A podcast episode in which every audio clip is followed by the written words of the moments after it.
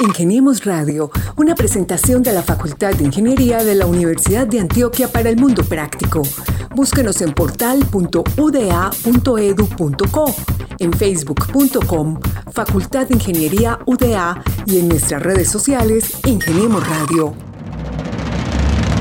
Hola, hola, ¿qué tal? Estamos en una nueva emisión de Ingeniemos Radio, el programa donde destacamos todo lo que hacen los ingenieros de la Facultad de Ingeniería de la Universidad de Antioquia. Les habla Mauricio Galeano, coordinador de la Unidad de Comunicaciones. Y como siempre me acompaña aquí el señor Gabriel Posada, el hombre de la radio. Gabriel, bienvenido. ¿Qué tal Mauricio y a todos nuestros compañeros, especialmente a Lady Joana Quintero y a Carlos Arturo Betancur Villegas, que son los productores y los encargados de invitar a las personas que nos acompañan en esta mesa virtual? Igualmente queremos saludar a la gente que se ha suscrito a nuestro podcast y que nos escucha cada semana los nuevos episodios en cualquiera de sus plataformas favoritas. Así es, Gabriel, y también invitar a nuestros oyentes de la Facultad de Ingeniería para que propongan sus temas, para que cuenten sus historias en este espacio bonito que refleja la imagen positiva de esta gran facultad de la UDA. Gabo, hoy tenemos invitadas especiales, hoy va a ser un programa muy femenino y vamos a hablar de algo que yo nunca había escuchado, pero que está adelantando la unidad de bienestar de ingeniería y es Arte Terapia para la Permanencia, un proyecto de promotores del bienestar.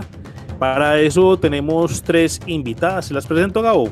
Claro que sí, por favor. Además que tengo mucha curiosidad porque en estos tiempos de pandemia eh, la permanencia en cualquier aspecto es importante.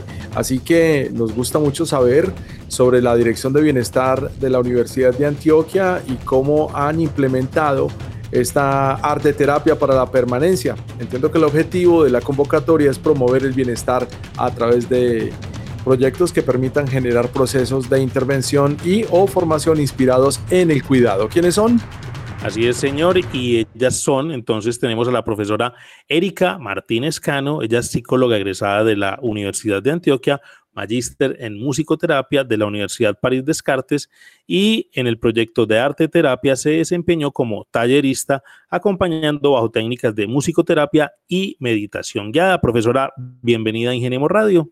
Muchísimas gracias por la invitación. Muy bien, también tenemos dos integrantes del equipo de la Unidad de Bienestar de la Facultad de Ingeniería. Ellas son Erika Giraldo, líder del programa Foráneos de la Unidad de Bienestar, es psicóloga egresada de la Universidad Católica Luis Amigo y es estudiante de maestría en psicología y salud mental de la Universidad Pontificia Bolivariana. Hola Erika, ¿cómo vas?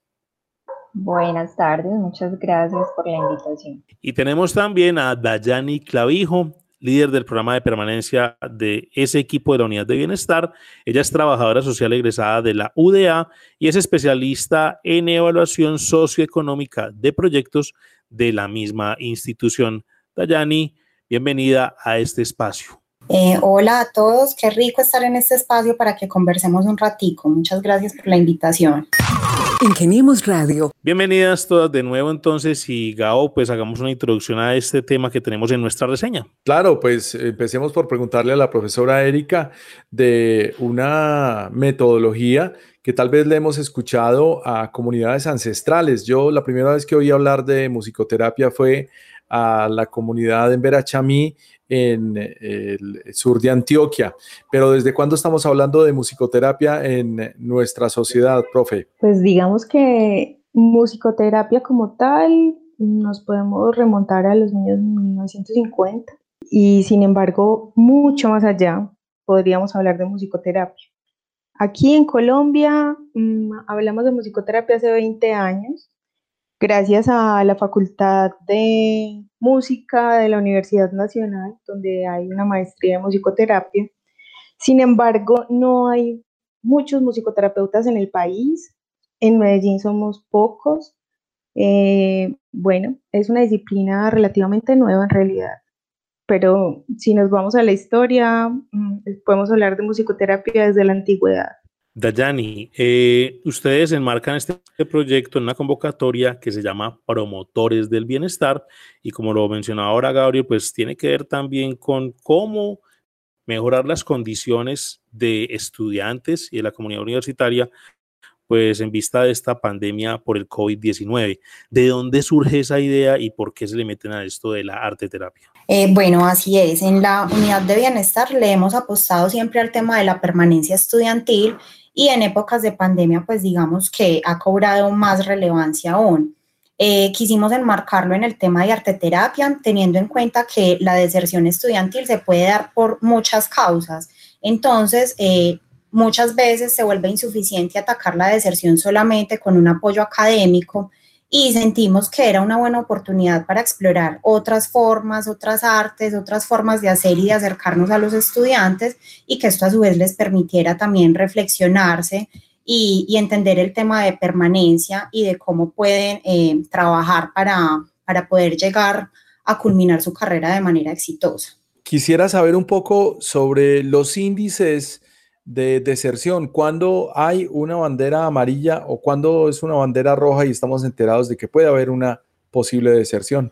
Eh, bueno, yo les quiero contar que los estudiantes que en la facultad nosotros determinamos como estudiantes vulnerables eh, son estudiantes que a lo largo de su carrera o en el transcurso de la misma repiten con mucha frecuencia materias o que cada semestre están repitiendo una o dos materias o que han también terceriado materias, que es como el límite hasta el cual pueden ver una materia durante toda su vida académica.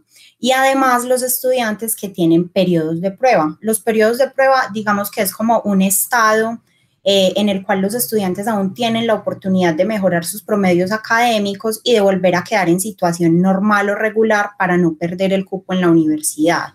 Eh, entonces nosotros eh, hacemos cada semestre una evaluación de cuáles son esos estudiantes vulnerables y para este proyecto en específico tomamos datos del semestre 2019-1, que fue un semestre normal. Para ese semestre teníamos alrededor de 5.000 estudiantes en estado de vulnerabilidad, es decir, estudiantes que habían repetido una o más materias en el semestre, que estaban terceriando o que habían tenido periodos de prueba. Bueno, y las, y las cifras por las que preguntaba Gabriel, o sea, ¿en qué momento hay esa, esa bandera, pues, de alerta amarilla o alerta roja? La alerta se da cuando le hacemos seguimiento al estudiante y él es un eh, reincidente en perder materias o ha tenido ya eh, uno o dos periodos de prueba.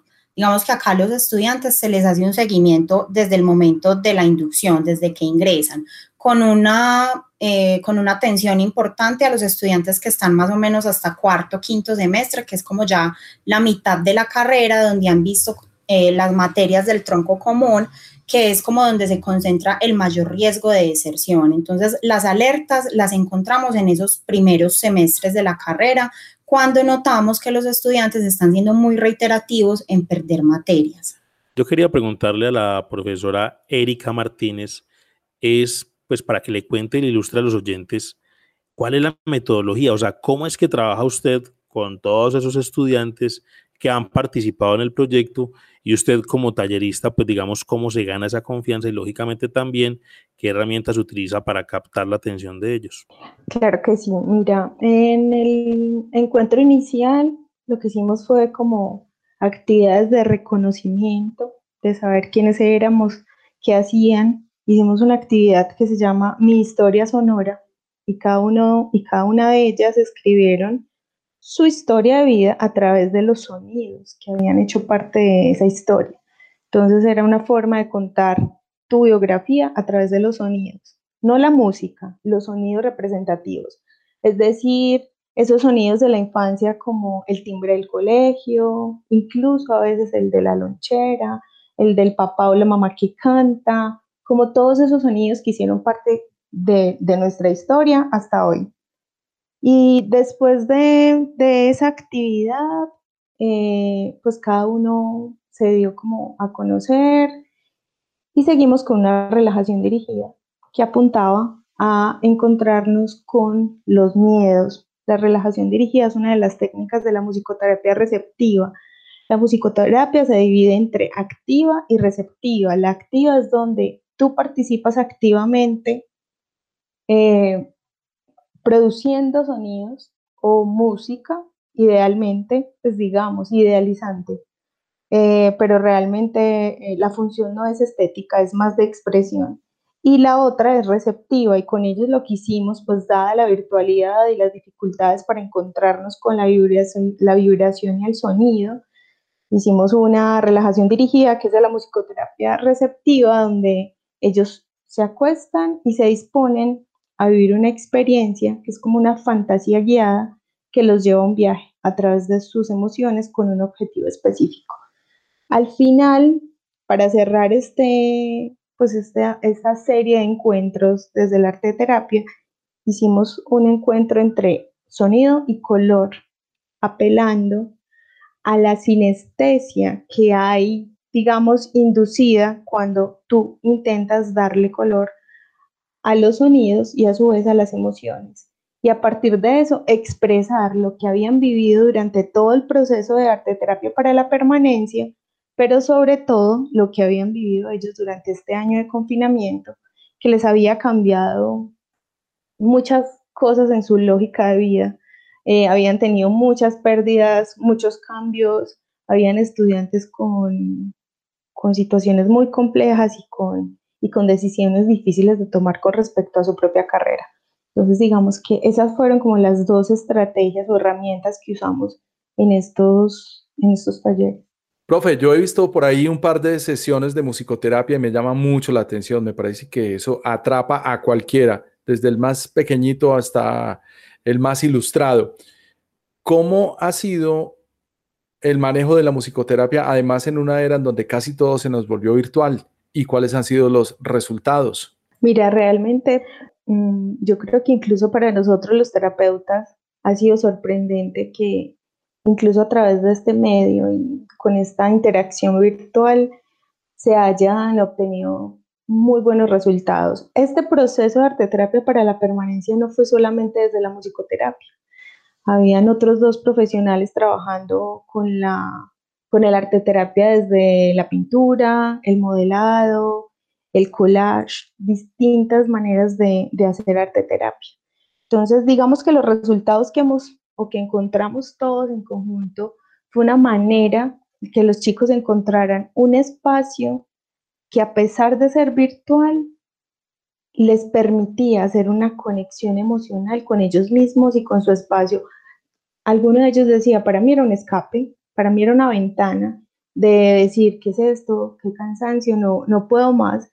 Pero era encontrarse con una actividad que lo podía llevar a tener otra experiencia. Entonces, yo que trabajo con sonido, con vibración y que presencial, la presencialidad es tan importante, me ha sorprendido que a pesar de este, esta distancia podamos tener eh, la posibilidad de que el paciente, el otro, el participante, pueda encontrar en una actividad de estas un medio de expresión, de liberación, de sanación, como lo quieras llamar. Normalmente nosotros siempre estamos pensando en un objetivo terapéutico y por lo general lo que hemos encontrado es que es posible, eh, se puede hacer y que hay muy buenos resultados.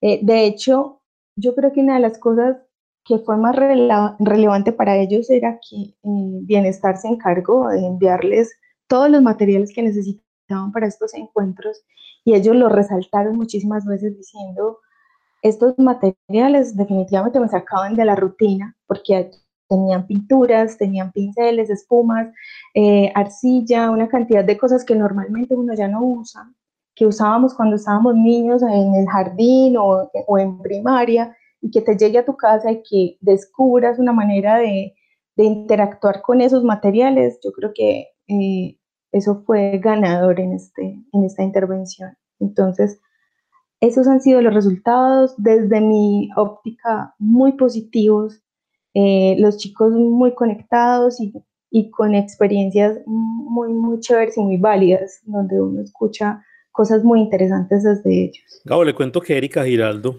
psicóloga, ella trabaja con la Unidad de Movilidad Nacional e Internacional, es decir, ah, con aquellos estudiantes que se van hacer dobles titulaciones en el extranjero o pasantías también. Y adicionalmente, pues también trabaja con aquellos foráneos, es decir, pelados que llegan del extranjero a estudiar en la Facultad de Ingeniería en la Universidad de Antioquia. Yo quiero que Erika nos cuente si ahí también participaron esos chicos que en este momento se encuentran en otras latitudes o cómo se encaja ahí ese trabajo pues desde la parte de foráneos con eh, la arte terapia. Claro que sí, incluso la, podríamos decir, ponerlo en un porcentaje, el 60% de los participantes de este proyecto de arte terapia para la permanencia fueron estudiantes foráneos. Entonces, inicialmente se encajó como un reto el hecho de hacer los envíos que la profesora Erika nos contaba, porque enviamos los kits de arte terapia. Esos kits consistían en arcillas, pinturas, colores, marcadores, eh, como elementos mm, de arte que ellos pudieran hacer uso de ellos. Eh, y se enmarcó como un reto, pues como hacer el envío, hacer toda esta gestión para que llegara puntual a, sus casas antes de iniciar nuestros encuentros, pero lo logramos. Ese 60% de estudiantes foráneos y el 40% restante de los estudiantes que, compartieron con nosotros también de, la ciudad de Medellín, em, identificaron también algo en relación em, a las formas de proceder y de habitar ahora que ustedes mencionaban el tema de trasladarse a la virtualidad. Si bien para los estudiantes foráneos el tema de habitar la universidad se convierte también en, un espacio catártico y, en un espacio también de, autogestión de emociones a través de, esa interacción con los demás, pudieron, así también como lo mencionaba la profe Erika, eh, encontrar otra alternativa a través de la virtualidad, pero bajo una concepción común, que era en este caso la arte terapia. Y algo bien interesante eh, que también se constituye o que fue nuestra base desde cómo nos pensamos este, este proyecto, no solo para los estudiantes mm, oriundos de, de Medellín, sino para los estudiantes foráneos, y era también poder brindar otras alternativas diferentes, que, que, que los apoyos, por ejemplo, que se les brindan a los estudiantes comunes, los apoyos comunes como un apoyo económico, una psicoorientación o una asesoría sociopedagógica, que no se enmarcara esta intervención dentro de esos apoyos comunes, sino que pudiéramos propiciar por medio de la arteterapia también otras formas de acercarnos a esos sujetos, que además eran sujetos que estaban atravesando por una realidad eh, devastadora incluso para todos y más ellos trasladar lo presencial a lo virtual, pero también que pudiéramos a través de ese proyecto estimular en los estudiantes, así fuera el reto de lo virtual, eh, otras proyecciones y otras interpretaciones. Entonces también digamos que nuestro, nuestra base que lo fundamenta para todo, para todo participante era esa sublimación por medio del arte que podríamos tener. Y creo que me atrevo incluso a decirlo con las, eh, con las evaluaciones finales que tuvimos dentro del proyecto y con las producciones eh, artísticas, que lo quisimos llamar así, que los estudiantes nos han mostrado. Eh, los estudiantes foráneos tienen, algunos vienen con ciertas condiciones de vulnerabilidad de su contexto social, de su contexto cultural también, y creo que se vieron mucho más marcadas en cuanto a la expresión y a esa sublimación por medio del arte que hicieron. Entonces fue bastante interesante trabajar con ambos grupos y poder ver esa diferencia. Excelente iniciativa. Yo entiendo que el objetivo de la convocatoria era promover el bienestar a través de proyectos que permitieran generar procesos de intervención o formación inspirados en el cuidado en el contexto de la actual pandemia por COVID-19 Así que la arte terapia, pues, es una acción de bienestar de la facultad que se inscribió dentro del eje de cuidado de sí mismo. aparte de, de esta convocatoria, pues cuáles podrían ser otros puntos a tener en cuenta para el cuidado de sí mismo. Bueno, hablábamos, eh, aparte del cuidado de sí mismo, también de una corresponsabilidad. Entonces, esa corresponsabilidad se enmarcaba inicialmente o comenzábamos ese tema de la corresponsabilidad haciendo un compromiso simbólico al momento de la entrega, por ejemplo, de los materiales, algo muy sencillo. Pero eh, de esa corresponsabilidad y de, ese compromiso simbólico que, en el que enmarcamos ese inicio del proyecto, también aparecía el compromiso no tanto del estudiante por cuidado de sí, ¿cierto? Sino también de la facultad o de la institución como esa también ese interés de, de, comprender esas otras acciones que van a favorecer a los estudiantes eh, en algún sentido, y más si le apuntamos a la permanencia, esos esfuerzos también que se suman al tema de la, de la permanencia. Dentro de la corresponsabilidad también eh, enmarcábamos el tema de la cooperación. Eh, habían estudiantes que no tenían acceso en, el, en un inicio a Internet o a un computador y con toda la gestión que se vino realizando desde Bienestar Central, pero también desde la Facultad de Ingeniería, para esos apoyos eh, económicos, pero también esos apoyos físicos de donar o prestar, poner en préstamo un computador, se pudo trabajar em, también desde, desde ese punto de la corresponsabilidad. Hemos hablado, pues, o hemos mencionado mucho la música, pero en el proyecto pues también se abordaron otras técnicas como fueron la fotografía, el dibujo, el modelado, la pintura, el teatro y la danza y también la terapia narrativa. Eh, profe Erika Martínez, ¿cómo fue también, digamos, el trabajo en este tipo de disciplinas con los estudiantes? De lo que yo pude escuchar de los mismos estudiantes con respecto a este otro tipo de intervenciones, eh, fue que eh, fue maravilloso el encuentro de nuevo con la arcilla. Yo creo que era también como una regresión a esos estados de juego y de eh, reencontrarse como con ese niño interior y poder explorar a sus héroes, pensar en su proyección académica y, yo, y profesional porque pues igual dice arte terapia para la permanencia, entonces era una manera también de, que los chicos resignificaran su lugar en, en, sus, en sus elecciones académicas, que definieran ciertas posiciones frente a ellas también. Entonces, desde lo que sé, porque no estuve, cada uno de los profes hizo su intervención desde su experticia, eh, pero escuchando a los participantes, tuvieron unas experiencias fantásticas desde la pintura, la, arcilla y el collage, que era una manera también como de hacer elaboraciones subjetivas y de pensarse aspectos de su vida. De hecho, uno de los estudiantes me decía, después de uno de sus talleres, yo decidí cambiarme de carrera. Y tomó una decisión porque encontró un argumento válido para él de por qué. Y, lo hizo, pues estaba en ese proceso. Entonces, digamos que lo que buscamos es eso, que usted tenga, tocar la subjetividad del otro y que hayan elaboraciones y resignificaciones con respecto a, en este caso era con respecto a su vida académica, con respecto a su proyección profesional, porque ya muchos les tocó terminar la carrera virtual y, había una situación ahí muy compleja porque habían estudiantes que me decían es que yo le perdí el amor a mi carrera porque lo mejor que eran mis prácticas me tocaron virtuales.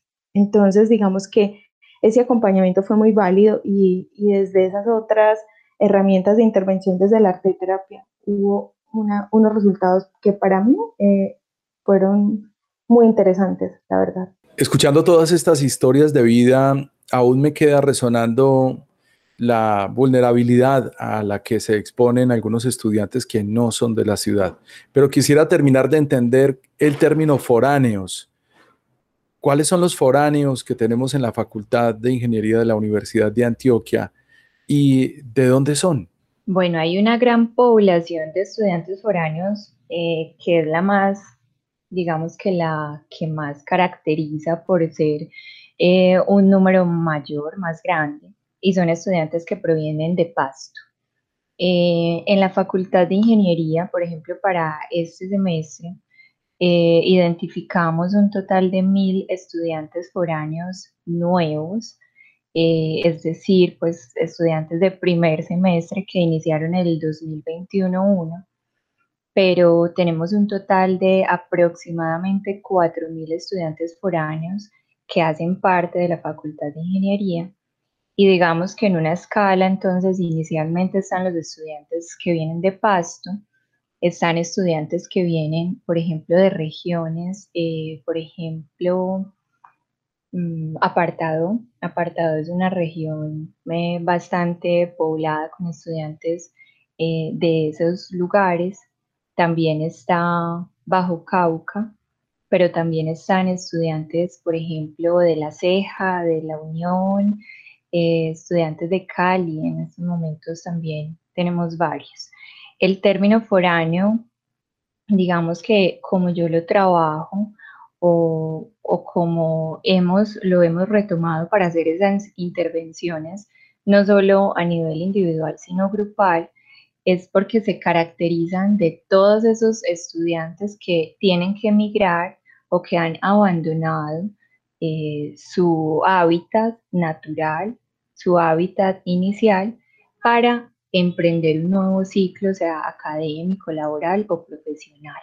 Entonces, ese es el concepto de estudiante foráneo. Por supuesto, la RAE nos da otra definición, que es todo el que migra de, su territorio y que también tiene que atravesar por un proceso de aculturación. Y eso es algo bien bonito que, que me gustó bastante del proyecto, que fueran eh, el 60% de estudiantes foráneos participantes en este proyecto y es porque el tema de la aculturación nos enmarca también dentro de, un factor de riesgo si el estudiante no se adapta con facilidad al contexto y no solo a un contexto académico, sino al contexto, por ejemplo, de todas las dinámicas que tiene la ciudad de Medellín. Y además no es lo mismo migrar de una zona rural a de una zona urbana, por ejemplo. Tiene, tiene sus componentes y características diferentes. Entonces, eh, bueno, bastante interesante esa parte. Dayani Clavijo, contémosle a los oyentes en total cuántos participaron, de qué programas y cuál es el balance pues, que se hace luego de desarrollar esta primera experiencia eh, con estudiantes eh, vulnerables de la Facultad de Ingeniería.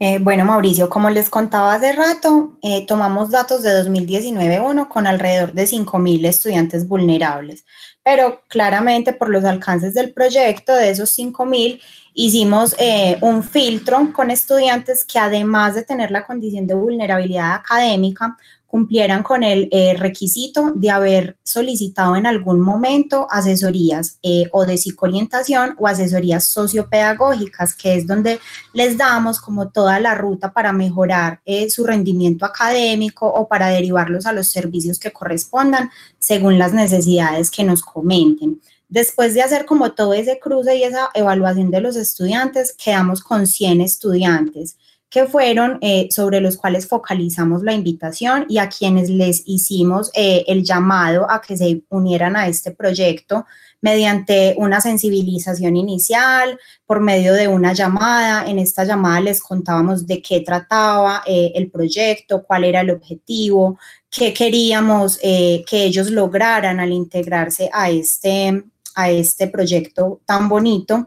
iniciaron estos 100 estudiantes digamos que también por las condiciones de la virtualidad, por todo el tema de, la pandemia, eh, pues hubo estudiantes que en el camino eh, fueron saliendo o fueron siendo un poco más intermitentes en, sus ingresos, eh, pero la invitación inicial y el grupo inicial fue con 100 estudiantes, 100 estudiantes de los cuales eh, estaban adscritos a todos los programas que tenemos en la facultad, no solamente a programas de modalidad presencial, sino también eh, logramos integrar estudiantes que fueran de presencialidad de regiones o de modalidad virtual, que son también las otras eh, modalidades que tenemos en la facultad. Profesora Erika Maritza, usted que es la especialista y le que ha logrado estos buenos resultados con este acompañamiento, que muchas veces en estas circunstancias los estudiantes pues están buscando es un abrazo y una voz cercana. Cuéntenos qué otros hallazgos tuvo y qué nos puede recomendar para la comunidad que no pertenece a eh, la población estudiantil. ¿Qué puede uno hacer con musicoterapia en la casa mm, cuando no es precisamente un estudiante beneficiado con este programa o, qué podemos buscar por ahí? Pues mira, yo te recomiendo los sonidos binaurales. Los sonidos binaurales son sonidos elaborados en laboratorio con dos frecuencias distintas. Cada oído percibe una frecuencia distinta, lo que produce una sensación al cerebro de tener los sonidos en 3D. Entonces, ya en las plataformas virtuales hay mucha música binaural para, entonces la puedes buscar para dormir, para descansar, para eh, estudiar. Los sonidos binaurales tienen efectos muy interesantes a nivel cerebral. Eh, pero también yo les insistía mucho a los chicos en la importancia como de sentarse, respirar, eh, meditar. Yo creo que es un momento también como para interiorizar y hacer cosas por cada quien, aparte de hacer deporte y todas estas cosas. Desde las técnicas de musicoterapia receptiva está la posibilidad de hacer relajaciones dirigidas o meditaciones guiadas, que ya puedes encontrar muchas en YouTube y en muchas otras plataformas que te ayudan a entrar en estados meditativos o de relajación que nos permiten eh, tener efectos positivos a nivel emocional y, elevar tu frecuencia, porque por, estas, por estos tiempos de frecuencia tan baja, donde la gente tiene tanto miedo, está ansiosa, eh, se tanta incertidumbre, yo creo que es importante pensar en elevar la frecuencia y la frecuencia se puede elevar con música. Entonces, tenlo ahí presente, sonidos binaurales. Los sonidos binaurales tienen efectos muy, muy bellos en el cuerpo. Creo que es una buena recomendación. Pues me acabo de meter en mi cuenta de Spotify, donde además sigo este podcast, y me encuentro una serie de playlists que son para enfocarse, para dormir, para meditación, hay inclusive eh, para caminar, en fin. Muchas gracias, qué gran descubrimiento y desde luego que lo vamos a implementar. Espérame, yo quiero hacerte ahí una recomendación y es antes de hacer una meditación o una relajación y antes de que te acuestes o te dispongas, yo les recomiendo que la escuchen alerta, ¿cierto? Sentado, escucharla y saber si va contigo.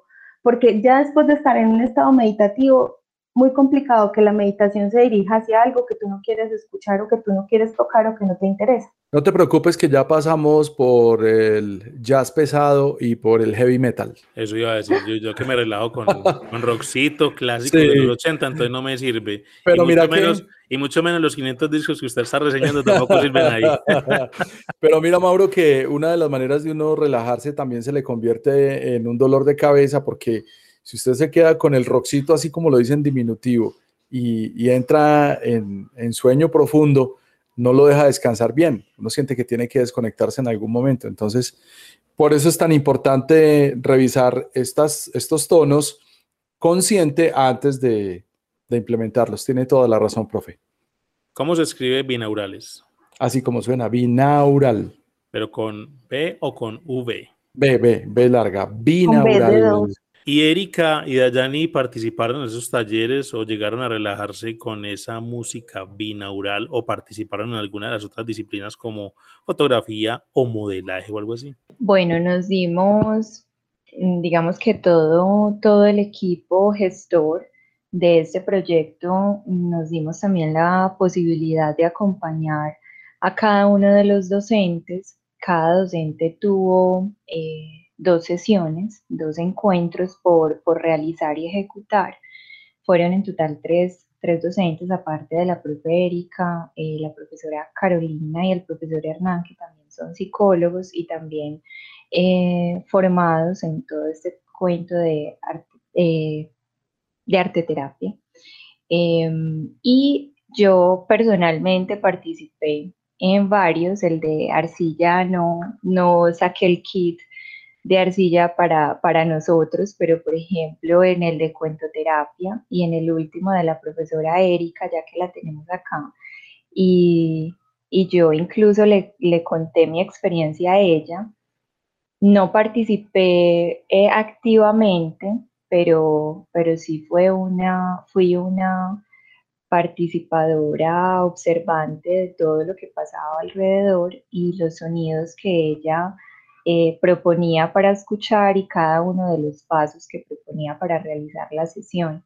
Y fue bastante interesante porque estaba eh, terminando de elaborar eh, un informe bastante tedioso y digamos que fue como un plus para desarrollarlo y poderlo enviar. Entonces, fue un espacio gratificante, si bien me enmarqué dentro de trabajo, pero fue algo incluso enriquecedor, con nuevas ideas y la música, por lo menos para mí la música también hace eco y, y hace fondo y hace figura también. Muy bien, Gabriel, esta fue la unidad de bienestar de la Facultad de Ingeniería, pues contándonos de este bonito proyecto que esperamos se siga repitiendo no solamente con estudiantes, sino con otros públicos de la ingeniería, porque nosotros, pues como integrantes de una comunidad universitaria, pues también necesitamos de ese tipo de espacios o de esos oasis para relajarnos y lógicamente para repensarnos.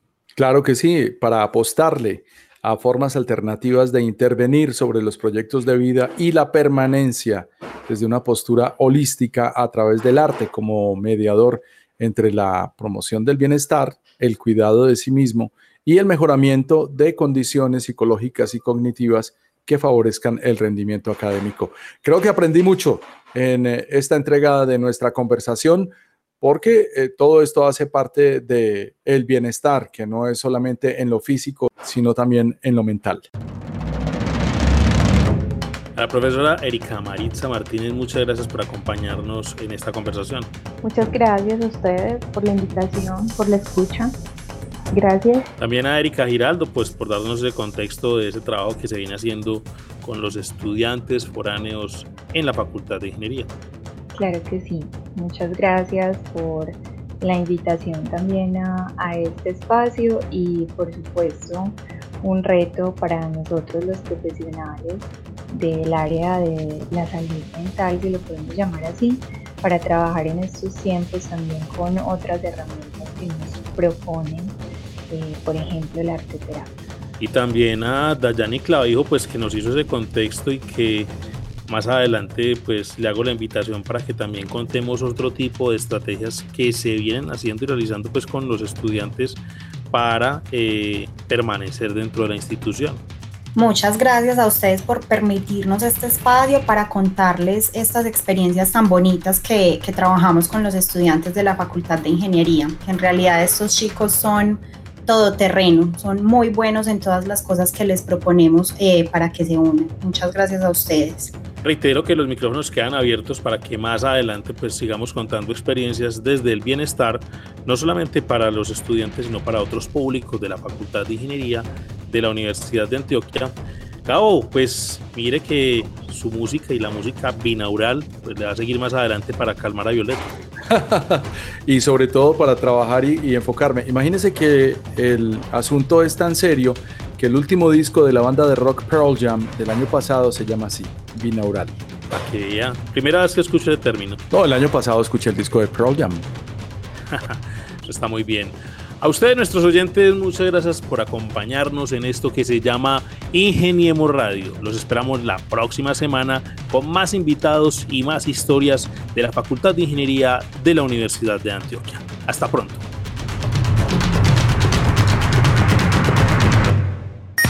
Ingeniemos Radio, una presentación de la Facultad de Ingeniería de la Universidad de Antioquia para el Mundo Práctico. Búsquenos en portal.uda.edu.co, en facebook.com, Facultad de Ingeniería UDA y en nuestras redes sociales Ingeniemos Radio.